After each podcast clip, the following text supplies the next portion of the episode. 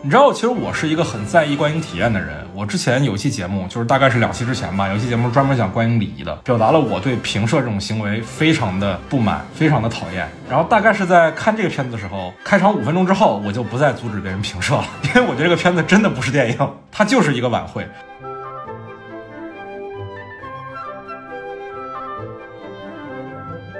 作为相声演员，作为小品演员，他们是有一种生存焦虑，是我我生怕我的梗不够多，就是生怕它不够密集、不够多、不够有效。我也不知道哪一个一定会让观众笑，所以我能塞进去的都塞进去。就是我的梗是否高级，然后是否是否存在问题，就是这个东西他没有那么在意。我觉得有一个很重要的点，为什么大家觉得今年贺岁档尤其的烂？有一个很重要的原因是，好看的片子没人看嘛，对吧？大家好，欢迎收听散场通道，我是麦高芬，祝大家新年快乐。我们今天的节目来聊一聊春节档除了《熊出没》之外的六部电影。跟我一块聊的呢，就是 十一档的电影院神农菊哥，对，又被我薅过来看了六个片子啊。Hello，大家过年好，我是你菊哥。先讲一讲，说被我强行拉过来看了六个片子的什么体验？做个人吧。我还以为你要说什么报销医药费之类的。哎呦，为什么北京电影票这么贵啊？对对对，今年春节档全国的这个票房排名，北京排在上海之后，但是呢，北京的平均票价一张七十二，比上海的六十二还要再贵十块，就也可以理解吧。北京这个电影院政策说是上座率控制在百分之五十以内，所以这电影院肯定得想法挣钱呢，那就只能抬票价是吧？太吓人了，唐人街这种片子，他都要卖一百块钱一张票。哇哇哇！我觉得他在骗钱。对，骗钱也是你师哥在骗是吧？对，发现找菊哥来聊特别合适啊，因为今年春节档卖的最好的三个片子，我不说都是你校毕业生拍的，起码都跟你校有关系，对吧？三个导演都跟你校有关系。票房目前最好的，我们录制这一天啊，春月初七的晚上，《唐人街探案》导演陈思诚是你师哥，对不对？这不太想承认呢。然后票房第二好的这个《你好，李焕英》导演贾玲，其实也是你师姐是吧？虽然是成人教育是吧？不是，人人这相声班，只是现在没有这个班了。然后这个票房第三的《刺杀小说家》导演陆阳，虽然是我校毕业的啊，但是陆阳本人是贵校老师的儿子是吧？哎，我系老师的孩子。哎，我发现就是我们学校老师的孩子都爱送去电影学院，你们电影学院老师的孩子爱送来我们系。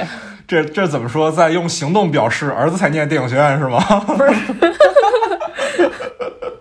然后我们今天这期节目呢，对，又有朋友来联系我们，给大家发福利了，还是送书，由世纪文景提供的两本带有社会推理风格的日本的青春小说《时代西口公园》和《古音》，这两本小说是一个系列的，每本都是八篇独立的中篇小说，其实拆开看也可以，然后合在一块看可能体验会更好。它同时还改编过日剧版啊，日剧版的主演呢就是 怎么说呢，《唐人街探案三》的主演之一妻夫木聪，虽然说。对《唐人街探案》这个片子啊，我们可能有争议、有批评，但是这个小说大家还是可以看一下的。这个日剧也在日本算是比较有影响力的一个青春推理日剧。大家对《唐人街探案三》有争议的话，对欺负木聪不应该有什么争议吧？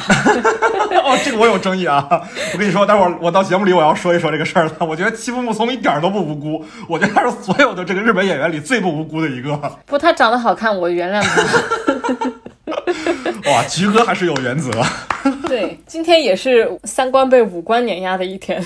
这两本书呢，《池袋西口公园》我们会在微博抽奖送出，而《古音》呢，我们会在小宇宙的评论区送给被点赞数最多的评论者。欢迎大家踊跃留言。我觉得其实今天这六个片子吧，很多都是师哥师姐拍的，是吧？打分有点得罪人，是吧？啊，我们不打分了，就我们还是给这六个片子排个序吧。对，徐哥，你对这六个片子的顺序是怎么样的呢？其实我觉得我春节档最最推荐的片子是《吉祥如意》。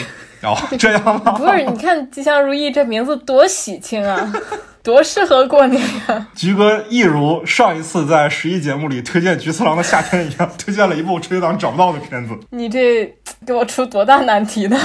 硬硬要排个序的话，哎呀，我觉得我们的顺序应该还比较接近吧。人潮汹涌放到第一位，第二名勉强是李焕英吧，然后是刺杀小说家，然后那三部我真的非常难给他排序，就是他各有各的差。那我硬排一下，我想想啊，第四个勉勉强强放个哪吒，然后我觉得《唐人街》和《侍神令》如果按我整个片子的完成度上来说，我觉得《唐人街》能放到《侍神令》前面，但是如果是按我个人观感来讲的话，我得把《侍神令》放到《唐人街》的前面，就是《侍神令》更差，但《唐人街》更难看。OK OK OK，我觉得我们的顺序还是有些差异的。我第一名给的也是人潮汹涌，但我第二名其实我第二名会给哪吒了。就我还蛮喜欢这个《新神榜：哪吒重生》这个片子的。我们是不是十十一的时候你也把姜子牙放前面了？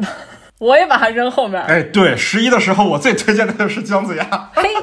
我对我对国产的动画是有些包容的。我第三名给的是李焕英，第四名给的是《刺杀小说家》，第五名我我还是觉得《唐人街》无论是在好看的程度，还是在烂不烂的这个程度来讲，都比《侍神令》要强一些。在我这，《侍神令》就是一个纯粹的电影事故。当然也存在这种可能啊，就是我是先看的《侍神令》，再看的《唐人街》，所以可能确实《侍神令》给我做了一个铺垫之后，我看《唐人街》可爱多了，也有这个可能啊。啊，那我可能是看完《唐人街》之后看《侍神令》，就跟你反过来了。顺序真的很重要。但是说实在的，今年整个春节档，如果我推荐大家看电影的话啊，虽然说等我们这期节目发出来，可能大家都已经该看都看过了，但如果要我推荐，我只推荐两部，就只有这两部值得去电影院，就是《人潮汹涌》和《新生榜：哪吒重生》这两部电影，其他的我觉得都没有必要去电影院。啊，我觉得可能只有人潮汹涌。把把所有的师哥师姐得罪个遍是吧？嘿，我上次十一的时候，那个我和我的家乡是不是？也是你喷池子成喷的最狠的是吧？呃还有邓超。对对，你说他油腻恶臭，我还记得吗。哦我这这复制粘贴，你把我那一期的剪过来，再骂他一遍。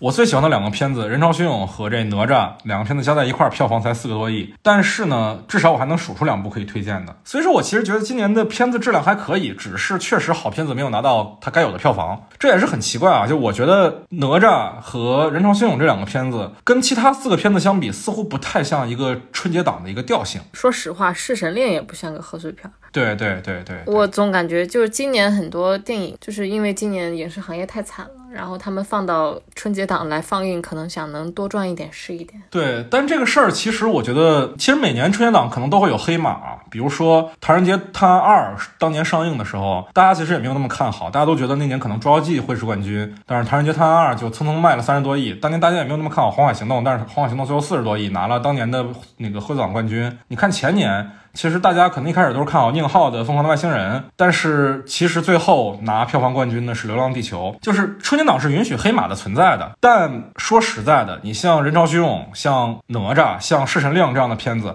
他们有在春节档成为黑马的潜质吗？我觉得是没有的。春节档电影如果仅仅是一部足够好的电影，它是不够的，它一定有更大的、更吸引人的地方。《唐人街探案二》为什么能成为一个黑马？是因为说真的，我觉得这也是《唐人街》系列一直以来成功的一个原因，就是因为它真的很像春晚。春节看春晚是符合大家的心理习惯的，所以它能成功。但是其实你像《人潮汹涌》、像哪吒，我们不说《侍神令》吧，《侍神令》这片子毕竟质量摆在那儿，它不具备成为黑马的一个前提。《人潮汹涌》跟哪吒这两个片子，这类的片子当然是有可能成功的。你比如说《人潮汹涌》导演的前作，饶晓志上一个片子是《无名之辈》嘛，一个非常低的成本卖了八个多亿票房。哪吒之前其实一直以来，包括姜子牙，包括魔童降世，其实。国产动画一直以来票房也还不错，尤其是新人榜这个动画公司追光工作室，它的上一部作品《白蛇缘起》，其实当年也算是一个黑马，因为其实业内也不太看好，而且是在一个很冷淡的市场上，但是它也拿了三四亿的票房，对吧？他们是有成功的潜质的，但是在春节档最多最多，我觉得只能允许两匹黑马。但是你像今年，像《唐人街》和《李焕英》已经分掉绝大多数的票房的情况下，第三名《刺杀小说家》只有六七亿的票房，还不及前两部的五六分之一的时候，这样的电影成为黑马的能力太低了。春节档的黑马首先要全国人民都喜欢。我觉得有一个很重要的点，为什么大家觉得今年贺岁档尤其的烂？有一个很重要的原因是好看的片子没人看嘛，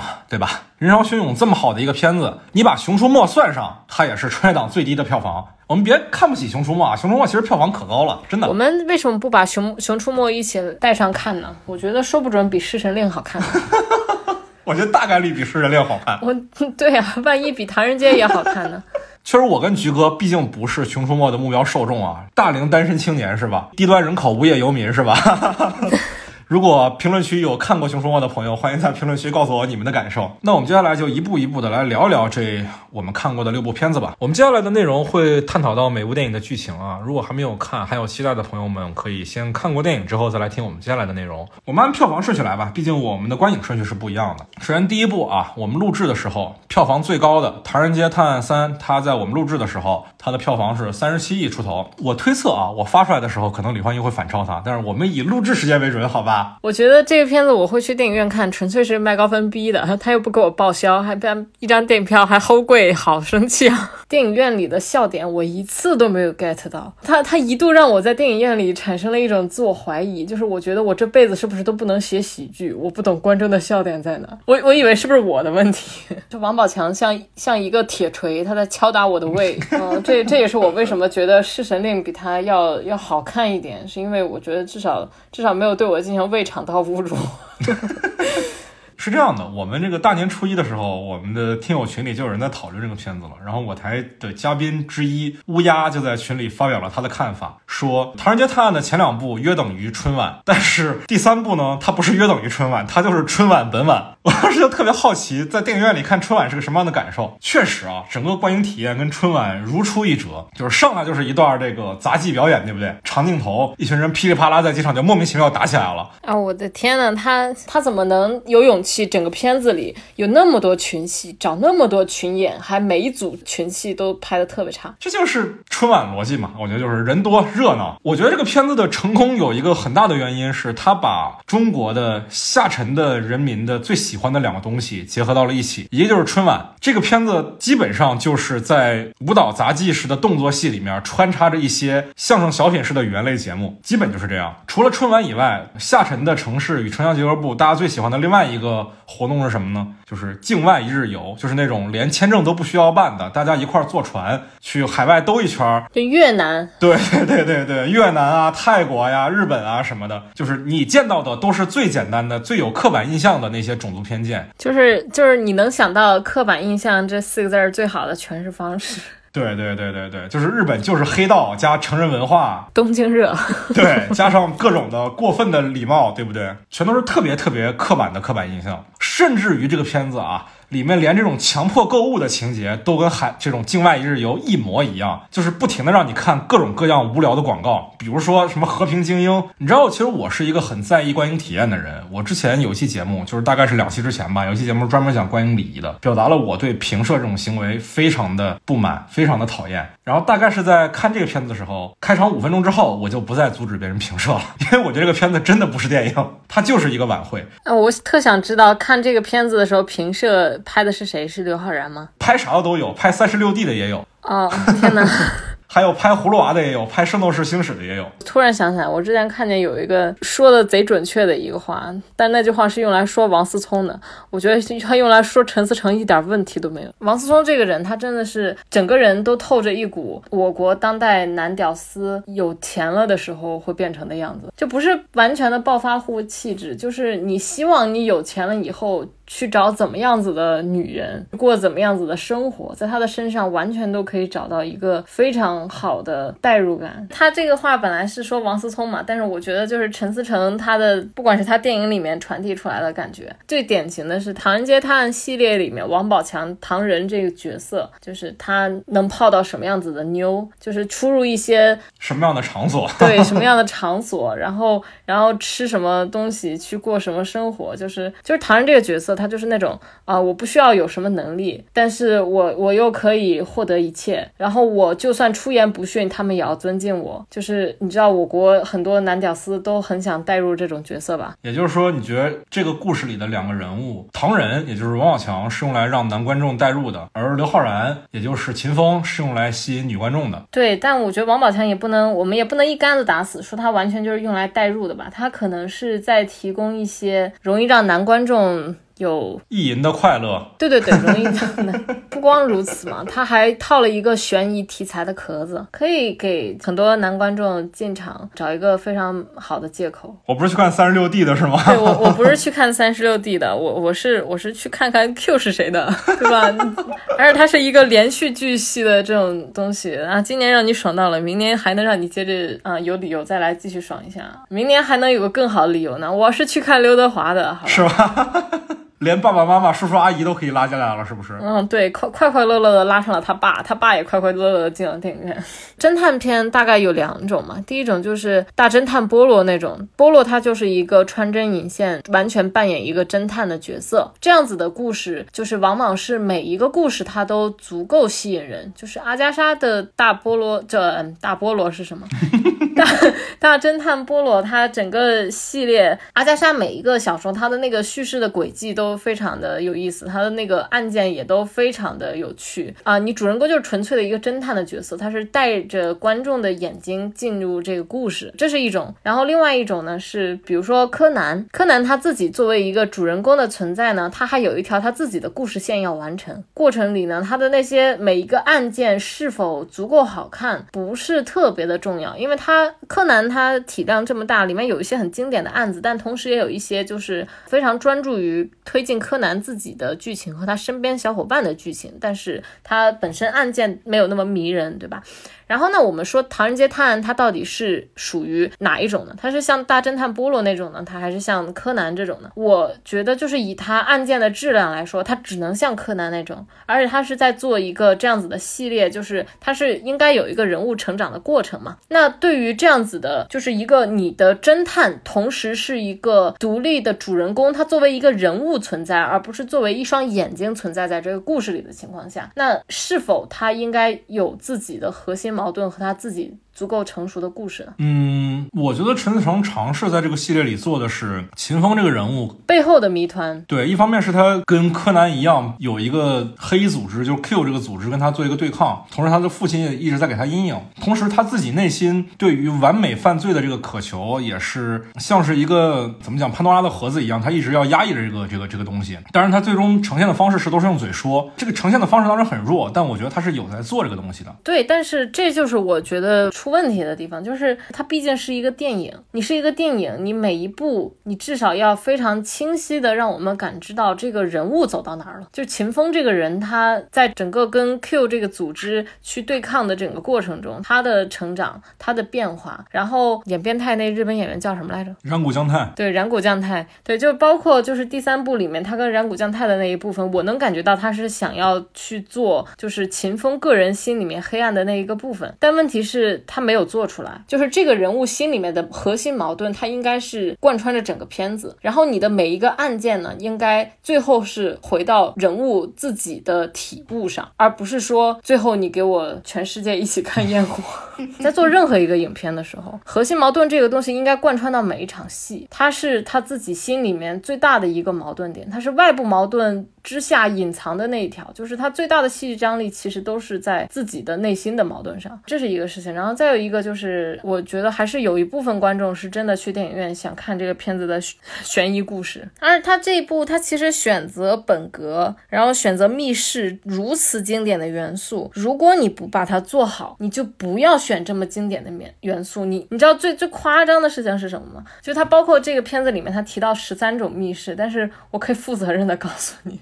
其实那个作者只说了七种，根本就没有十三种这个东西啊！我看完了以后，我还特地去查了一下，真的有十三种吗？是我没有读到过吗？然后发现我怎么搜都没有搜出来是十三种。就是我觉得你要么就别提，你要装逼的话，至少严谨一点。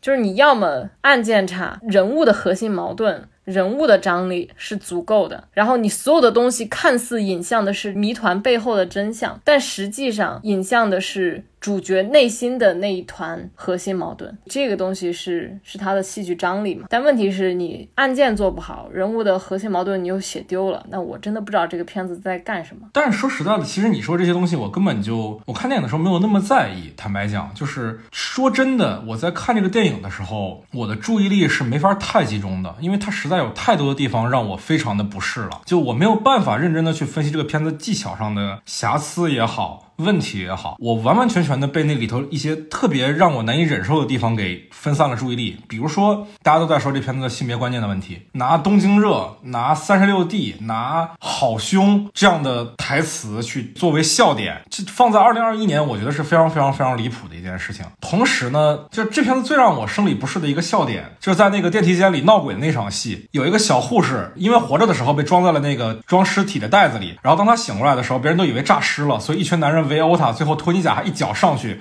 直接把那个床给踢翻了，这样殴打一个无辜的角色，并且以他为笑点，而且在这个故事里他可能是死了这样一个前提下，我是很难接受这个这这种这种喜剧的风格的。我觉得这是这已经不是。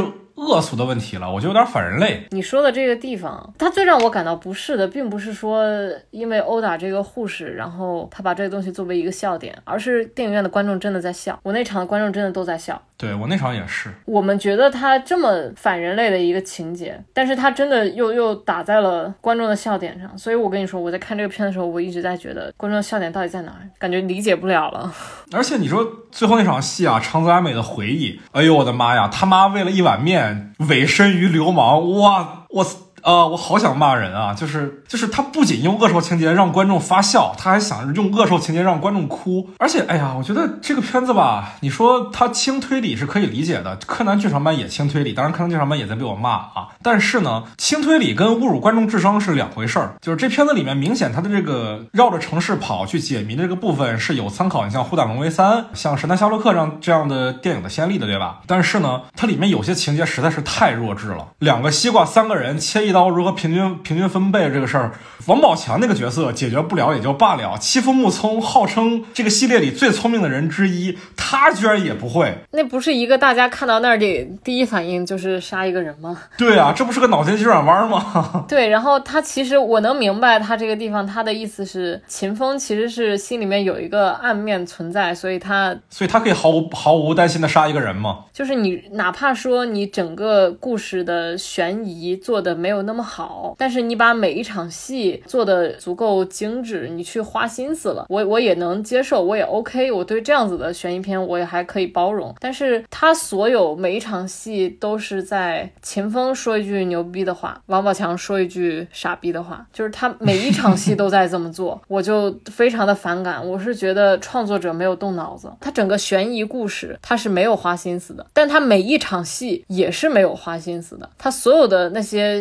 笑点都是在用一些恶俗包袱，对，而且是段子的堆砌。其实我的朋友也是你的师哥师姐吧？你跟我说有人进了陈思诚的编剧团队吗？他为什么一个片子啊？你看像《我和我的家乡》那么短的一个片子，只是在里面就是一个一个小短片，他为什么会有七八个编剧？他的编剧流程是这样的：他找一群人一块唠嗑，美其名曰头脑风暴，然后在干嘛呢？就是想段子。大家把段子都抛出来了之后。他把这东西都写进台词里，大家都挂编剧的名，这还是挂了名的编剧，不挂名的、不署名的更多。这完全不是一个正常的创作逻辑嘛？我们知道，好莱坞的电影最多最多最多一个片子三个编剧，撑死四个，四个就已经非常非常少了，除非是短片集那种的。但是你像陈思诚的片子，回回都七八个编剧，就是因为他其实。没有什么编剧的意识，它就是段子的堆砌，仅此而已。它这个逻辑其实是那种相声小品的逻辑，就是很多时候就是生活里听来一句搞笑的话，然后把它写进了段子里。相声小品也叙事嘛，对吧？但是他们的这个叙事其实全是靠一个又一个的包袱给堆出来的。他这个片子给我的感受就是这样的，它并不是电影，其实它没有一个整体的一以贯之的核心的东西。我说实话，我觉得这片子还不如春晚呢。春晚至少有那么一两个是我喜欢的 idol，可以去看一看他唱歌跳舞。那这个片子有戚风木老师是吧？对我，我只能看他。变装。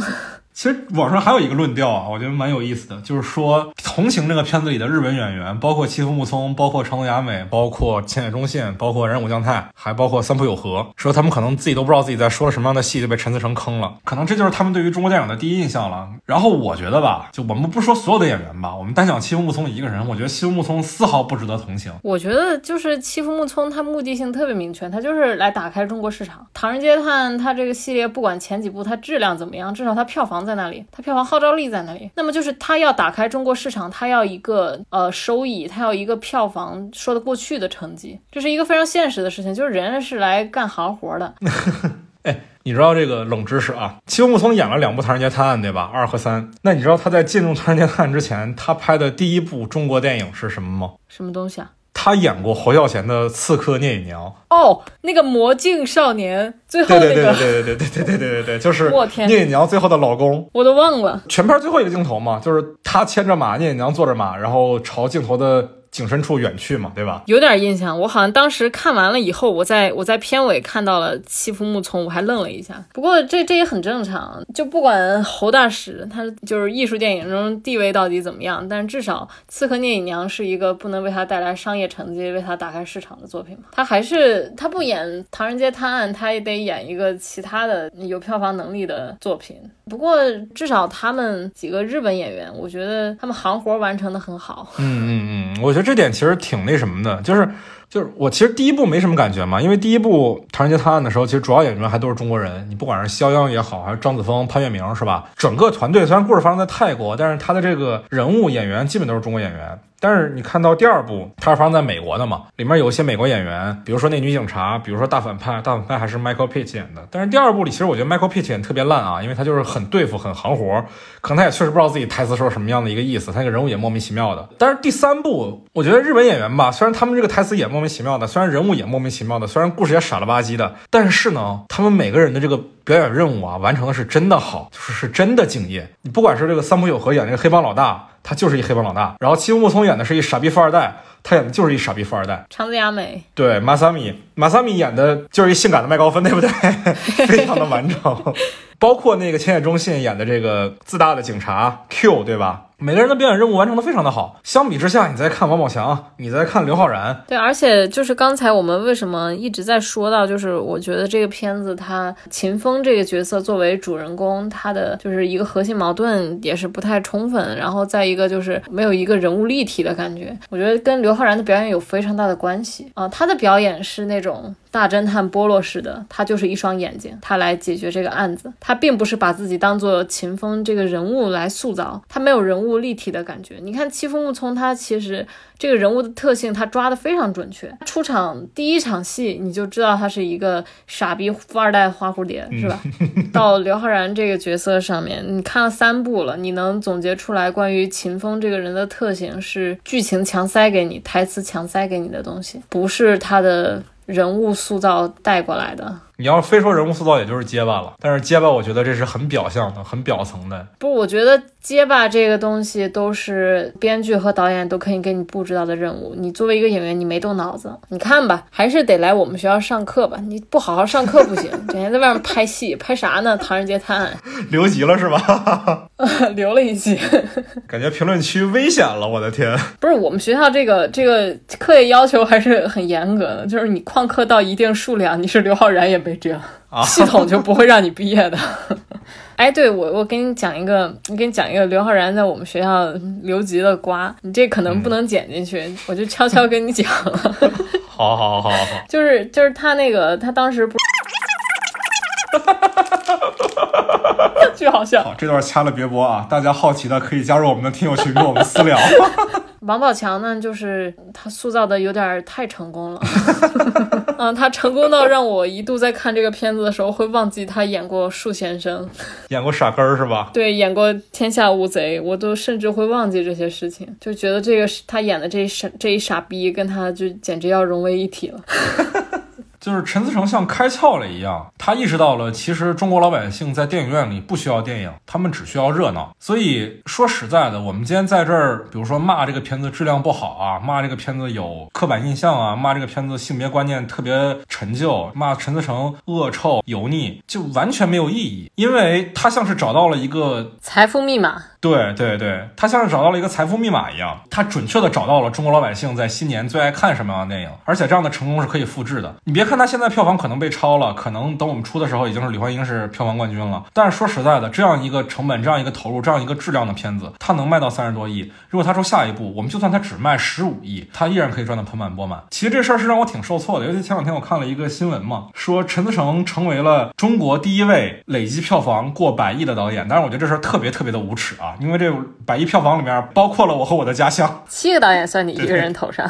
对 对对对对，但是确实，你把这个片子摘了，它也有大概七八十亿的票房加在自己的身上。我们要讲类型片本身的定义，就是可以复制的成功。它这样的成功就是可以复制的，甚至是最好复制的，就跟春晚的逻辑一样，你只要把明星往那儿一放。大家就爱看。所以其实我倒不是说对这个片子有多失望，我对我们的市场可能会更加失望一点吧。即使这个片子已经在网上被骂成这样了，豆瓣已经跌破六分了，它每天仍然稳居票房第二、第三。刺杀小说家跟它中间隔着一道不可跨越的鸿沟。就我们不管怎么骂它，我们没有办法阻止老百姓给他送钱。对，而且这是完全的自由选择，完全的用脚投票，这是最让人难过的。好，那接下来我们来聊聊《你好，李焕英》这个片子。《春节档》目前票房第二，在我们录制的时候三十一亿票房，但是已经连续好几天都是票房日冠了，所以它超越这个《唐人街探案三》只是时间问题而已。我们还是先来讲讲这个观影期待与观影体验吧。我看这个片子之前，我有那么一点忐忑，因为。是我妈点名要看这个片子，我的母女关系也有一点僵硬，所以我带我妈去电影院看这个片子这件事情本身让我有点头皮发麻。但是我看完出来反而感觉还好，就是没有预想中那么吓人啊，都用吓人来形容了。你看一恐怖片吗？不是，我我觉得最吓人的事情是，如果带我妈看这个片子，我都想过，万一我妈在电影院里面嗷嗷大哭，抱住我狂哭，然后出了电影院对我进行一通母女关系思想教育，我觉得我就。疯了，你知道吗？我我真的，我真的脑子里面脑补了一出这样子大戏。我觉得可能母女关系僵硬的观众，如果带你妈去看这个片子，都会有一点这样子的紧张啊啊！但实际上还好，实际上我妈虽然在爆哭，但她是自己哭自己的，她完全没吵我。对，看完这个片子出来以后呢，也没跟我说啥，我觉得挺好。谢谢我妈，我妈真好。我也是跟我妈一块看的，可能在座的很多听友朋友们也是跟自己的家里人一块看的。我甚至不是说带我妈，我是我。我们全家一块看的，当然没有我爸啊，我爸在陪奶奶，因为我奶奶现在卧床不起，需要有人看护。我们的这个护工阿姨呢也过年回家了，这这些不提啊。我们全家一块看，我、我妈、我哥和他女朋友，以及我姐、我姐夫以及他们的孩子，七个人一块看的这个片子。你们家真是为中国电影票房做贡献啊！对，贾玲这个瘦成一道闪电里面，你们可贡献了不少。感谢麦高芬全家。中国电影感谢有你，也感谢你和你的母亲。对 我，我其实是和我爸我妈一块看的。对我主要是忐忑和。我妈一块看，所以我不得不拉上我爸，生怕有个万一，让我妈抱着我爸哭，也别抱着我哭。我说实在的，因为我这个人看电影一般是不会哭的。我我印象中，我上一次看电影哭呢是大学的时候，在电影院看《一次别离》。我看《一次别离》的时候还是二刷，但我不知道为什么到了那个结局的那个他爸他妈要离婚，让小孩选跟谁过的时候，我就受不了，我就开始哭。就是虽然说我觉得我很难看电影哭啊，因为这个你想上一次其实已经几乎是十年前的事儿了，我是。不相信我会被这个电影给看哭的，但是事实是他那个结局确实太有效了。哎呦我天哪，我哭的稀里哗啦的，口罩都给我哭湿了。但我还是得说，这个片子虽然给我看哭了，但我觉得它没有那么好。我觉得把人看哭，这不应该成为一个电影好坏的一个标准，就跟喜剧电影不应该以看不看笑为一个标准。因为我觉得看哭跟看笑都是很容易的。虽然对于我而言看哭可能比较难，但是这毕竟只是生理上的作用而已，它是有技巧可循的。一个电影好不好，高级不高级，其实不应该以这样的方法来判断。就是我。跟你其实是反着的，我看电影其实是挺容易哭的，只要他某某一个点能跟我就是共情上，我可能就会哭一下。我上一次在电影院里痛哭流涕还是小红花，虽然也还好吧，就是就是我是因为我我自己朋友的那件事情，所以我看那个片子，我看一开头我就想哭啊。小红花，你不是跟我一块儿看的吗？我对是这样的，我完全没有察觉到哎。啊，我哭起来没声，不好意思，那说明你直男，你知道吧？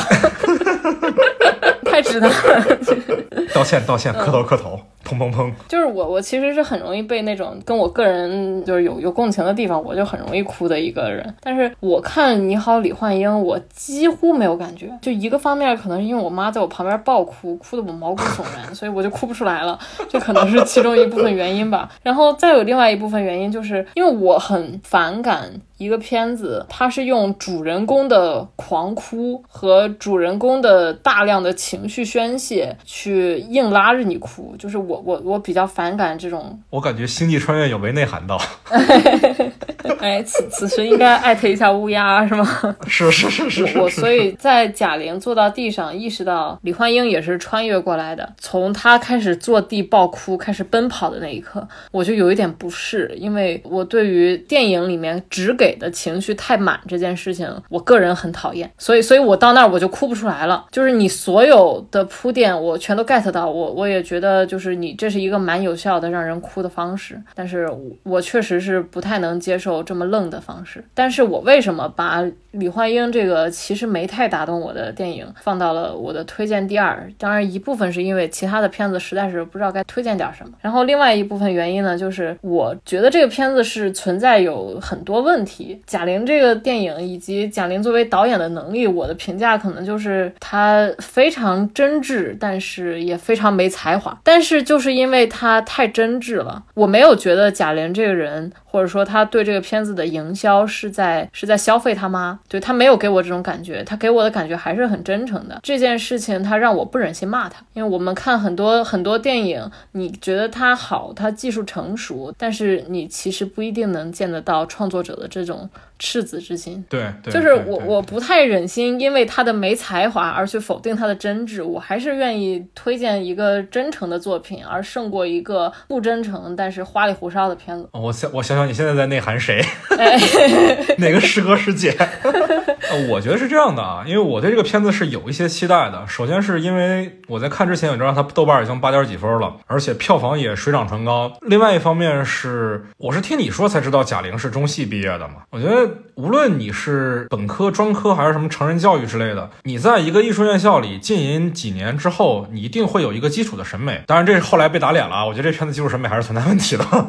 然后，另外一方面是这片子的片名《你好，李焕英》。我在看之前我就知道李焕英是他妈的本名。我的一个观点吧，就是一个人敢把自己生活中的一个人物的本名用在片名上，其实是带有着某一种。仪式感，对，一方面是仪式感，一方面是冒险精神，因为大家不知道谁是李焕英。然后作为一个类型片，一个在春节档要上映的，甚至是为了让大家哭而看的死了人的类型片，然后你还起了一个这样的标题，是真的挺需要勇气的。这个勇气的背后是什么呢？是情感一定要足够强烈。就像周杰伦把叶惠美当做专辑名一样，对，这个东西是需要一个精神在的。然后我相信这种精神是能带给影片质量上的一些动人的地方的。那这个这点确实没有打脸啊，这点确实是这样的。我真的相。相信这个片子是贾玲用来跟她妈做一个对话的，对对对，一个隔空的对话。对，但说到这儿，我又要说一点遗憾了，就是一个人的导演技巧或者说审美水平给影片带来的影响到底有多大呢？其实，在春节档之前，二零二一年大陆院线还上映了一个跟自己的亡故的家长对话的片子，叫《小伟》，它原名叫《木灵一鸣和伟明》嘛。然后上映的时候，为了考虑市场，所以改名叫《小伟》。其实那个片子也是导演黄子本身去跟他的父。父亲对话的一个片子，他父亲是得癌症死掉的，对吧？然后他拍了一部片子，拍一家人如何接接受父亲的死亡的这样一个过程，眼看着自己父亲的死亡，眼看着自己的父亲在死亡之前尝试去跟自己的母亲，去跟自己的原生家庭产生对话的这么一个过程。其实那片子你就看出来，黄子作为一个年轻导演，当然贾玲，我们作为导演啊，导演的职业生涯毕竟很长嘛，贾玲导演生涯才刚起步，他肯定也算年轻导演。但是黄子作为一个更年轻的年轻人，或者说是在审美上接受过更多教育的年轻人。他拍出来的这部片子，很多的技巧上就是要比《你好，李焕英》要更加成熟。他不会让你有那种非要你哭的感觉。对，虽然我最后没哭，但是我得承认，相比于《你好，李焕英》，我更加喜欢小伟这部片子。哪怕是面对情感这个东西，小伟这个片子也有一套更成熟的观点。他不仅是说我怀念我妈，或者我怀念我爸，而是说。我去站在他的立场上去思考，他是如何面对死亡的，他是如何面对他要离我和我的妈而去的这么一个问题。相比于一种单纯的追思来讲，这是一个更厚的东西了，我觉得。但是说实在的，我为什么没有给《你好，你好，李焕英》这个片子一个特别高的评价啊？他在我这儿只能排第三，就是有一个很关键、很关键的一个原因，就是我觉得他母女关系的母女关系，我们也可以视为女性题材吧。我觉得一个女导演拍的女性题材的电影，它里面有一些性别观念实在是太让我难受了，有有点让我。受不了，其实你指他们那种斗争是吗？不只是，就是我一般不太自居于女权主义者的，因为我觉得女权主义者是一个很重的一个词。我我觉得我对女权主义可能了解甚至还不够。我只是作为一个当代的青年，作为一个我觉得观念正常的青年，我觉得有些观点实在是太冒犯到我了。里面他妈和王琴两个人争风吃醋，互相斗争，这是一个一个一个很刻板印象的女性之间内斗抢风头的一个点。嗯，这个然后还有里面的那些梗啊，绿茶婊。婊这个梗，哦，我的天，我二零二一年我在大荧幕听到绿茶婊三个字，我这人都麻了，我都快。啊，他有说这三个字吗？他有，就王琴第一次登场的时候，喝一杯绿茶，然后他妈来了一句，是他妈还是他妈那个闺蜜，我忘了啊，来了一句旁白，说这哪是喝绿茶呀，这是炫耀婊呢。哦哦哦，我有印象，有印象吧？我还没太注意这个事儿。我觉得很不舒服，就是女导演用这样一个污名化女性的词来当成笑点，我太难接受了。因为我对这个片子的期待比较高，我对于《唐人街探案》是在看之前，我觉得这个片子挺恶臭的，以至于这个点给我带来的生理不适要远大于《唐人街探案》里三十六 D 给我带来的难受。因为我在看《唐人街》之前，我觉得有三十六 D 这么一个梗，但是我在看《你好，李焕英》之前，我我还以为这个片子会蛮好的，结果上来不到十分钟来了一句：“这哪是喝绿茶呀，这是炫耀表！”我就傻了。而且后来还有一个点也蛮让我不适的，有一个俄罗斯族还是那个苏联的难民逃过来的老毛子是吗？对，那个女孩的外号叫毛子。哦，那个地方我也是。这还能过？这能过是很正常的。我觉得，因为就是刻板印象，其实在我国是被鼓励的，要不然《唐人街探案》就不会成为一个社会现象的作品，对吧？嗯。但是呢，你作为艺术创作者，你得有点自觉呀，你得知道这个东西低级啊，你得不能写这样的东西啊。我我觉得这个可能是一种做小品、相声跟做电影的一个一个代沟。作为相声演员，作为小品演员，他们是有一种生存焦虑，是我我生怕我的梗不够多，就是生怕它不够密集、不够多、不够有效。我也不知道哪一个一定会让观众笑，所以我能塞进去的都塞进去，我能取悦各种类型的观众，我就取悦各种类型的观众。就是我的梗是否高级，然后是否是否存在问题，就是这个东西他没有那么在意。你看我们历年春晚的那些小品有多么大的问题啊，就是包括今年贾玲。玲和张小斐演的那个婆媳关系的那个小品，不是他俩谁是婆谁是媳啊？贾玲是婆婆，哇，张小斐是媳妇儿，对啊，婆媳关系，那婆婆就是花盆里种大葱大蒜，然后媳妇儿就是买一堆口红，然后一个拔对方的大蒜，一个折对方的口红，你知道我看到那地方，我我立马关掉了电视，我的天呐，吓得我呀！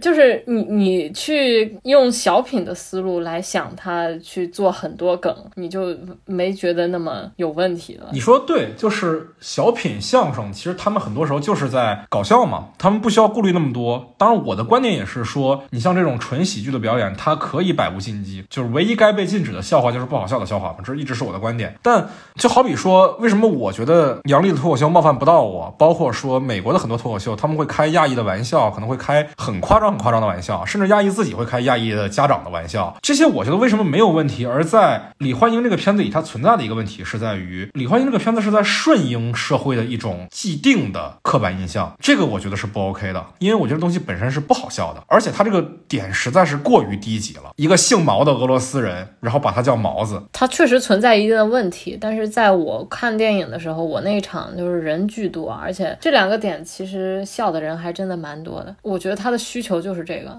就，其实我觉得我对这个片子的不喜欢，跟我不喜欢《夏洛特烦恼》本质上是一样的，就是在于他们只在想怎么去好笑，他们完全没有任何的观念。但我觉得这不应该是电影应该有的样子。对，这是一个一个做小品的人和做电影的人之间可能会存在的一个鸿沟，就是因为小品这个东西，它的本质是讨好观众的，就是不管你说刻板印象也好，还是说就是它有很多世俗的价值观和一些不那么友好的看法，就是这些东西其。实它本质上是来源于大众，他要把最大众的东西给大众看，这是他们立足之本。嗯，这个事情其实是在我预料之内的。我在看李焕英之前，我对他的预期就是这是一个大型小品。哦，其实这片子还有一个细节的地方，也让我稍微不太舒服了一点点。但我觉得这是个小问题，但它确实是个问题。就片子里面拿错别字开了两个玩笑嘛，一个是贾玲刚穿越回去的时候，把那个酉年就是鸡年那个酉字念成了西，但是很快就被那个张江那个角色给。纠正了，说这个字念有这块，我觉得没什么问题，就是错别字玩笑嘛，很正常的，虽然是个烂梗，但是也也也无可厚非。但第二次拿错别字开玩笑是贾玲跟沈腾俩人聊天，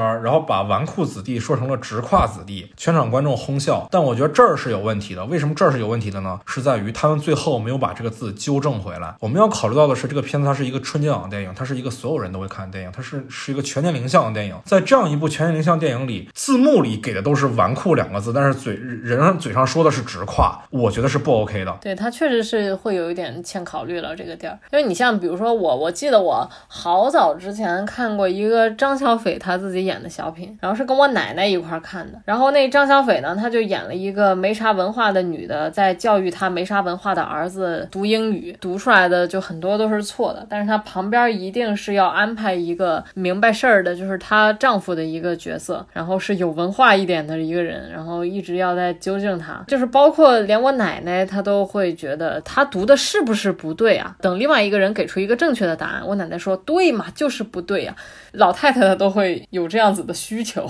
这个问题说起来它也不严重，它毕竟只是两个字的读音的问题。但是我觉得，就我一直是觉得语言应该是一件严谨的事情。对，就这事儿我也不想把它上升到多大啊，说这个创作观念有什么问题。但是呃，我还是比较希望说我们国家创作者对我们的语言更有责任感一点吧。因为你们的电影毕竟是所有人都在看的嘛。我不知道是从什么时候开始啊，就是我们国家的华语的喜剧止不住的向小品滑坡。可能是从开心麻花开始，然后由韩寒的电影把它加剧了。韩寒第一个片子《后会无期》其实不这样，但是从从乘风破浪到这个飞驰人生都特别的小品，这个浪潮就被放得很大。对他，他为什么小品呢？就不是我，我个人其实很喜欢韩寒，但是我对他这个现场写剧本，剧本都是段子，前期没剧本，你你他妈又不是王家卫。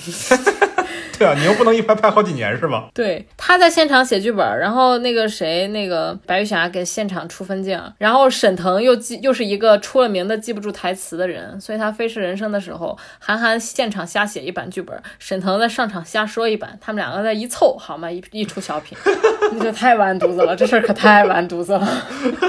所以，其实，在这个整体的大陆的喜剧像小品滑坡的这个浪潮里，我觉得《李焕英》这个片子算还行的了。它它是一个大型小品，这一点我已经我已经料到了，所以我也不会太意外。但是，呃，我看他编剧团队那么多人，但是感觉确实大家有点使不动劲儿。你没有办法带动一个就是以以段子好不好笑为这个创作基准的一个一个电影吧？它整体的结构啊，然后包括它每一场戏的目的性，然后每一个人物的功能性，其实都有一些问题。你比如说。陈赫这个角色删了完全没问题，就是陈赫这个角色的存在，就跟普通的常规的大男主的电影里面很多女性角色存在是一样的，可以但没必要。对对对，就是相当于邦德电影里面的邦女郎的一个角色。然后，所以同时呢，他就引出了另外一个问题，就是我觉得一个你去帮母亲完成一些过去她没有完成，帮她人生少一点遗憾的一个目的，这个故事它本身它的行动线是极其强烈的，在这个过程里面呢，我唯一。没有看到的东西就是贾玲这个角色的成长在哪？她这个人物从头到尾没有任何的进展，她到最后唯一的小小的进展就是她的母亲让她勉强让她意识到了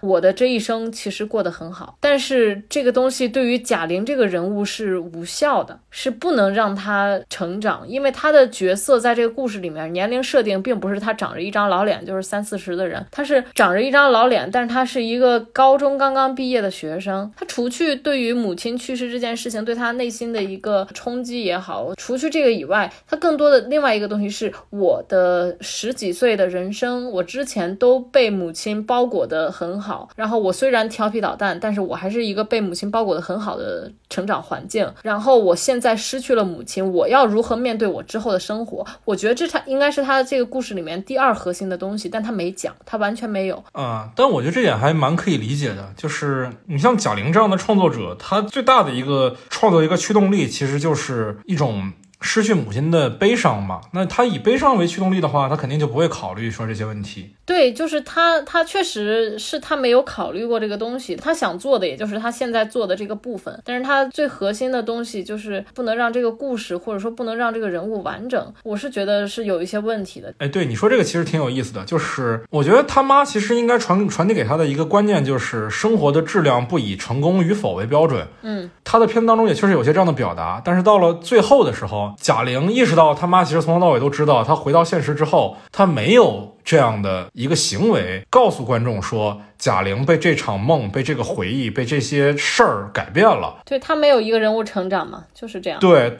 最后场戏就是他趴在他妈身上，他妈摸着他的头，然后镜头推向窗外，结束了。他最后一场戏，我怎么印象里是开车的那一段？啊，对对对对对，就是敞篷车嘛，是吧？他答应过他妈那个敞篷车，然后那个敞篷车还挺有意思的。我我上网看资料的时候还说，那个车牌其实是他妈名字的缩写，幻英嘛和他妈的忌日组成的一个车牌。啊，这其实也是说明了说他这片子其实就是表达一种悲伤。但是说实在的，我如果按照一部电影为标准来要求他的话，我需要能看到说他妈对他这个人最后产生了一个影响，是他不再以成功与否为标准来衡量生活质量了。他认可了他妈的这种生活方式，他必须要有一个行动来来证明这件事情。他现在缺乏一个这样的行动吗？对，就是就是我说他这个人物没有完成，他没有解决。然后他还有另外一个问题存在的，就是其实是母女两人一起穿越的一个故事嘛。那么他的行动是非常明确的，努力让我母亲开心，让她过得更好，这是一个非常明确的事情了。那么李焕英穿越，李焕英这个人物的行动在哪？实际上就应该是我们刚刚说的，我知道。我要去世了，但我选择告诉我女儿，你要怎么样活得更开心、更好，对吧？但是这个东西真的是没有，它真的就是缺了一块，就是李焕英跟他双穿越这件事情，它完全只是作为一个泪点在处理。这点我跟你观点不太一样啊，我觉得故事知道说贾玲她这个人人设嘛，故事里的前半生在出车祸之前的人设是一事无成的，是失败的，她也因此很自卑。他也因此觉得自己在自己妈面前抬不起头来。但是我觉得李焕英穿越回去之后，他的人物的行动线，当然我这是倒回来想的啊，倒回来想的是他穿回去的人物人物行动线是什么呢？是要让自己的女儿意识到她并不是一事无成的，要让自己的女儿意识到她很优秀，我很爱她，要让她有信心。她也确实完成了。我觉得那场他们俩一块儿喝酒的戏还挺好的，其实写的也挺好的，演的也挺好的。就是虽然说的很多话可能都是。我们的父母也会跟我们说的，说我们只希望你开心啊，只希望你健康啊，也不用多好看，也不用多成功。但是这个东西是我倒回来想的时候，他的人物线是成立的。虽然说最后确实缺了一步，我们最后没有看到贾玲确定了这个信息，我们没有看到贾玲在这个过程当中成长了，缺了这么一步。但是我觉得李焕英是有行动线的。我觉得包括你刚才说的这些东西啊，就是我我让我的女儿意识到她不是一事无成，就是包括这一点，我都觉得她做的差点意思。呃，她只是表达了我希望让你。能快乐健康的成长，这是我最大的愿望。所以你这两点你已经做到了，所以我觉得你特别的好。但是这个跟你刚刚说的那个东西，我觉得是是有点有点相配的。我我觉得不是，是这样的，就是当然我的理解啊，我们知道贾玲的行动线是为了让他妈开心，所以他妈的行动线就是帮助贾玲让自己开心，对不对？你无论是他答应贾玲去看《庐山恋》，对《庐山恋》也是个致敬啊，还是说他答应贾玲一块儿去船上划船。即使是他已经看穿了贾玲的伎俩，还是愿意去跟沈腾一块滑，包括去看沈腾的表演。他早就知道贾玲是想要干嘛了，但是他依然选择了接受这个安排。对，虽然他那时候已经爱上了贾玲的父亲，对不对？但是他接受了这个贾玲这个行动，并且在这个过程当中，自己是真的开心到了，让贾玲成功了，让贾玲意识到自己并不是一事无成。贾玲真的做到了一些事情，真的可以让自己母亲开心，对吧？如果你从这角度来考虑的话，他配合贾玲就是一种他的行动。OK，你这么说，我。大概能理解你的意思，嗯，我可以接受一部分，但是我依然会觉得他有点单薄这个东西。你这样说白了就是他妈陪着他闹了一整个片子嘛，你哄我开心，我就跟着你一块开心一块闹呗，就是这是他整个片子在做的事情。但是一个是没有作用到人物成长上，然后再有一部分原因呢，就是我其实觉得你可以让贾玲自己在做这些事儿的时候，只是单纯的为了哄母亲，但是母亲那边那条线你可以写得更丰满。一点，就比如说他在临终之前，他对女儿之后要怎么去过你的生活，我希望你怎么样会会更好，或者说是就是我怎么样也通过这个穿越的过程跟你一起再一次的成长。他如果这个东西写进来的话，贾玲这个角色的人物其实是可以完成的啊啊，我我理解一下啊，举一个例子，是不是比如说如果在穿越回去之前，我们先一拍一段戏，是贾玲上高中的时候，学校里打排球，但是打特别烂。因此他特别讨厌排球，而在这之后，他穿越回去之后，本来他以为是我必须要让我母亲开心，所以我必须要去打排球，有这样一个任务。结果在这个行动当中感受到了，说排球不一定要胜利，我可以在失败中找到自己存在的价值，我可以。为这个事情意识到自己的成长而快乐。对，就就其实我我的意思是我不是说李焕英这个角色缺了这一块他就不成立，我没有这个意思，我只是觉得他可以用这样子的方式去帮助贾玲这个角色的完成。其实最重点的问题还是贾玲这个角色没有完成啊，好奇怪啊，为什么明明是你把这个片子排得更高，但是现在是我在夸这个片子，你在挑这个片子的问题？没有，我我觉得就是我客观的觉得它存在一些问题，但是它不影响我把这个片子推上来，是因为我刚刚也说了，就是他他很真诚。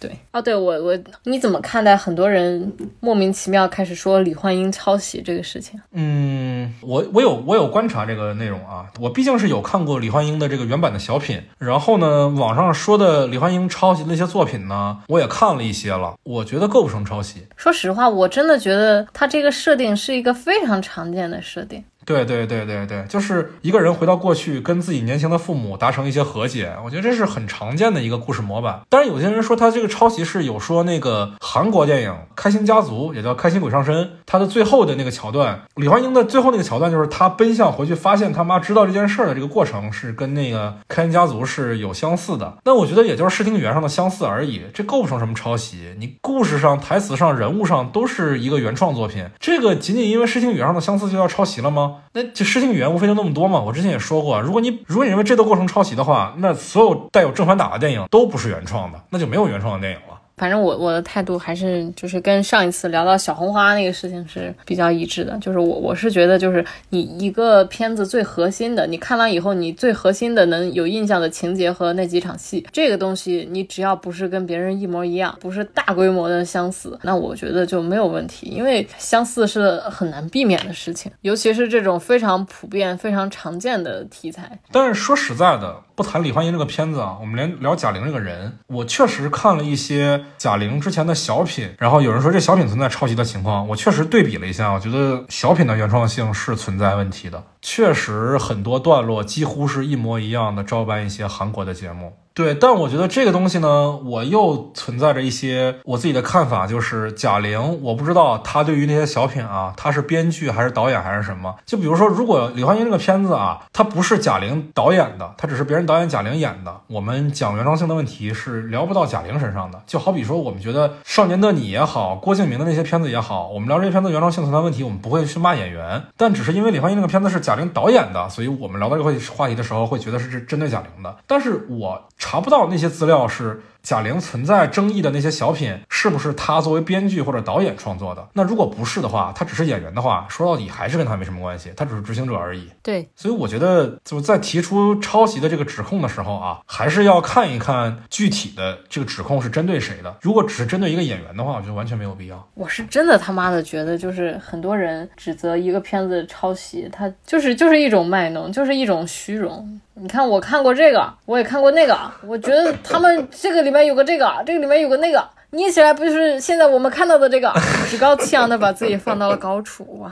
我觉得不要这样子，就是挺没劲的。嗯，哎，你说抄袭这个事儿其实特别逗啊！我推荐你，我一个朋友去看《人潮汹涌》，他是那种看电影之前不会做任何功课的，一定要进电影院才知道这个片子讲什么的人。然后他看了大概十分钟，突然说：“我不对不起，我实在看不下去了。”然后他又把《盗钥匙的方法》的链接发给我了，说：“你看看这个片子吧，我觉得是完全是抄袭的。”我说：“朋友，这就是翻拍，百分之百的翻拍啊！” 然后说：“啊，那行，那我继续看了。”他说：“幸亏我看一半，我跟你说句话，要不然我整场一定坐立不安。”那我们今年春节特别节目的上半期就到这里了，在下半期中，我们将继续讨论我们今年贺岁档看过的剩下四部电影，包括我们觉得最好的《人潮汹涌》，以及我们都觉得最差的《侍神令》。欢迎大家收听，欢迎关注我台的官方微博，在微博上搜索“散场通道 After Cine” 就可以找到我们了。同时，也欢迎加入我台的听友群，在微信上搜索 “After Cine”，添加我的个人微信号就可以申请入群了。我和菊哥也都在群里等着大家。祝大家新年快乐！我们下期再见吧，朋友们，拜拜，拜拜。老妹儿啊，你等会儿啊，咱俩破哥们儿啊，你猜那我心里儿啊装的是哪个人儿啊？美女儿啊，屌丝儿挣不到一块堆儿啊啥人儿啊就啥命啊咱俩就凑一对儿吧。你一笑啊我刺挠啊浑身都得劲儿啊。你一哭啊我胆儿突消消气儿吧。情人儿啊，给个信儿啊，咱俩下钱儿办事儿啊。一百年儿一辈子儿啊，情愿你笑我的儿啊。我活着是你的人儿啊，死了是你